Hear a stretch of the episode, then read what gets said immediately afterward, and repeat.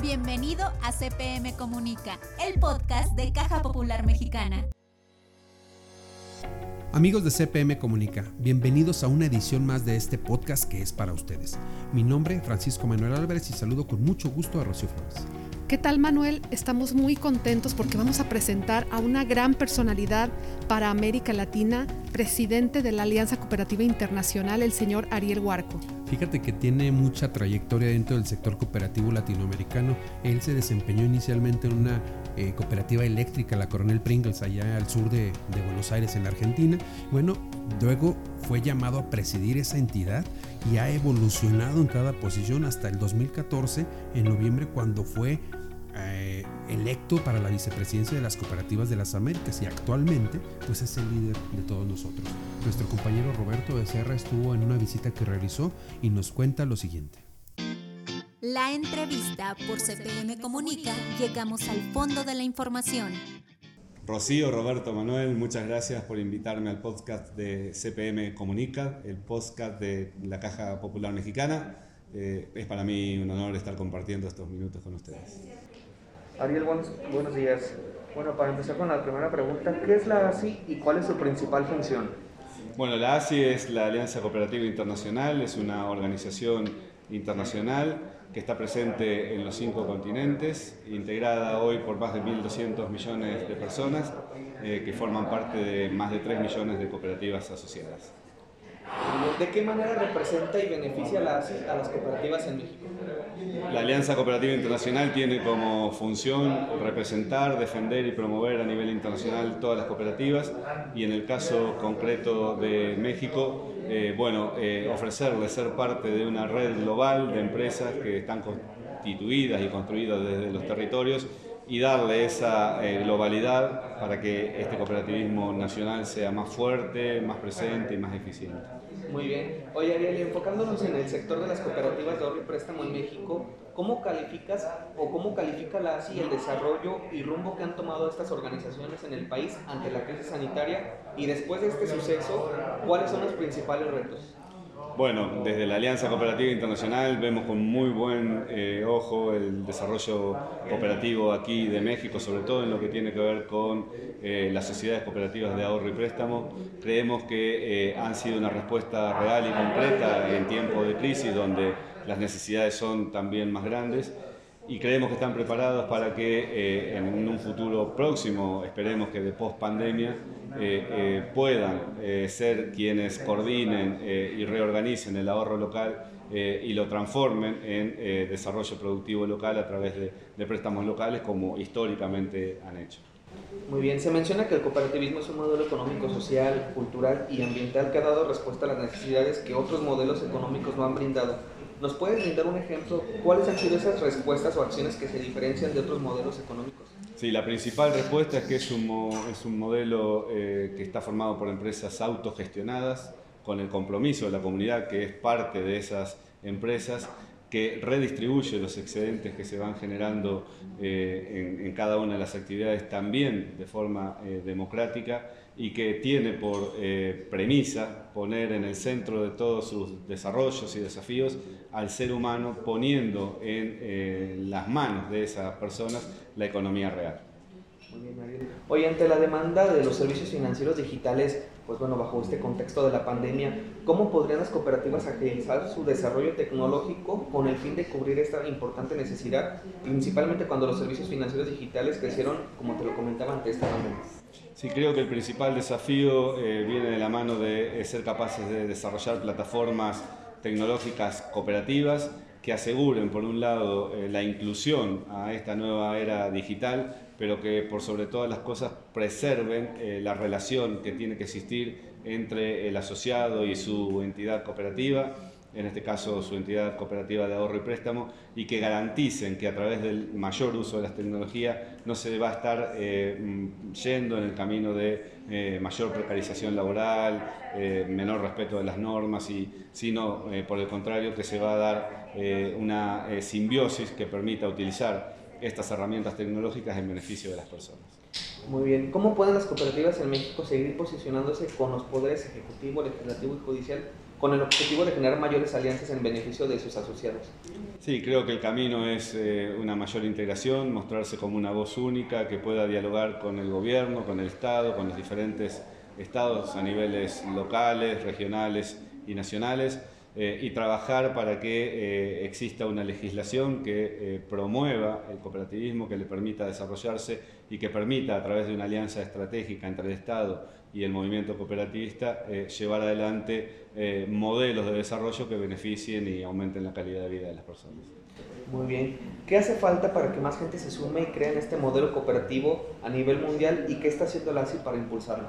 Hace falta que lo comuniquemos mejor, que nos visibilicemos más que estemos más presentes eh, allí donde se toman las decisiones en cada país y a nivel global y para eso la ASI está haciendo eh, un, nexo eh, o un trabajo de, vinculación muy fuerte entre las cooperativas de cada país y, a nivel nacional con los actores a nivel internacional que son los que en definitiva delinean las políticas de largo plazo a, nivel, a nivel global. Muy bien, ¿cómo podemos convencer y enamorar a los jóvenes para que vivan y recomienden el movimiento cooperativo y por supuesto que ellos construyan su futuro mediante esta filosofía y valores de las cooperativas? Sí, bueno, creo que hay que decirles a los jóvenes, contarles a los jóvenes que en el cooperativismo van a encontrar un modelo que les va a permitir desarrollarse profesional y, personalmente, eh, que van a poder eh, llevar adelante sus actividades de, de manera colectiva, entendiendo que el desarrollo no solo tiene que ver con la actividad que, cada uno hace, sino con eh, colaborar para que todo el contexto eh, se desarrolle también y me parece que para eso es fundamental eh, invitarlos a ser actores partícipes con, poder de decisión en cada una de nuestras cooperativas y, de la mano de eso tiene que venir un proceso de educación, de capacitación y de información muy importante para que puedan enamorarse de este movimiento desde la base de que lo conocen profundamente. Sí, a todos los socios de Caja Popular Mexicana les diría que eh, he visto, he comprobado que están haciendo una tarea eh, impresionante, eh, que están atendiendo las necesidades de, cada una de las comunidades donde están presentes, que, que, sigan adelante, que sigan adelante en lo que están haciendo porque lo están haciendo muy bien, con mucho compromiso, con mucha responsabilidad que el futuro es incierto, pero se hace menos incierto en la medida en que lo construimos entre todos, democráticamente, eh, analizando cada una de nuestras posibilidades y con el compromiso no individual, sino colectivo para enfrentar cada uno de los desafíos que seguramente tendremos también eh, en el futuro. Y es que el modelo cooperativo no solo ha marcado un precedente en México, también en América Latina, donde existen muchas cooperativas, como ya lo compartías, Manuel. Y qué, padre, qué padre experiencia que Ariel Huarco haya compartido un tiempo de su agenda con los mexicanos. Y ya sabes, estos mensajes que nos dio son muy interesantes sobre su visión del modelo cooperativo en el país, pero también en todo el mundo y la influencia que alcanza la ASI, la influencia que tiene toda esta organización a nivel mundial, que es importante que se sepa precisamente eso. No son el sector, los sectores cooperativos de toda América Latina y del mundo no son improvisados, hay una organización, hay líneas de conexión, hay líneas de desarrollo que se persiguen y que precisamente las dirige en este momento Ariel Huarco. Bien amigos, vamos a dar oportunidad y paso a nuestro amigo José Luis Ramírez y sus crónicas cooperativas. Hoy tenemos una historia que es el fiel reflejo de lo que ocurre con un socio cuando confía en su cooperativa. María Teresa Dávila es veterinaria, reside en el estado de Chihuahua.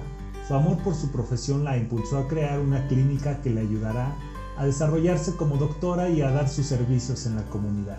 Donde vivo es un pueblo muy pequeño, comenta María. Ahí todos nos conocemos y entonces cuando llego a mi cooperativa nos tratamos bien como cuando voy a otras instituciones es un trato muy frío, acá todo parece entre amigos. Señala cuando se le pide platicar un poco de cómo se sienta al ser socia de una cooperativa. La clínica veterinaria comenzó cuando su esposo se quedó sin empleo.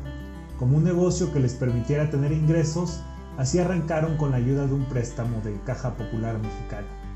El negocio creció y ahora cuentan con dos clínicas. Este beneficio ya se extendió a sus vecinos y conocidos, pues son ellos quienes buscan sus servicios a precios justos y con un servicio igual de personalizado como el que María Teresa encuentra cada que visita una sucursal.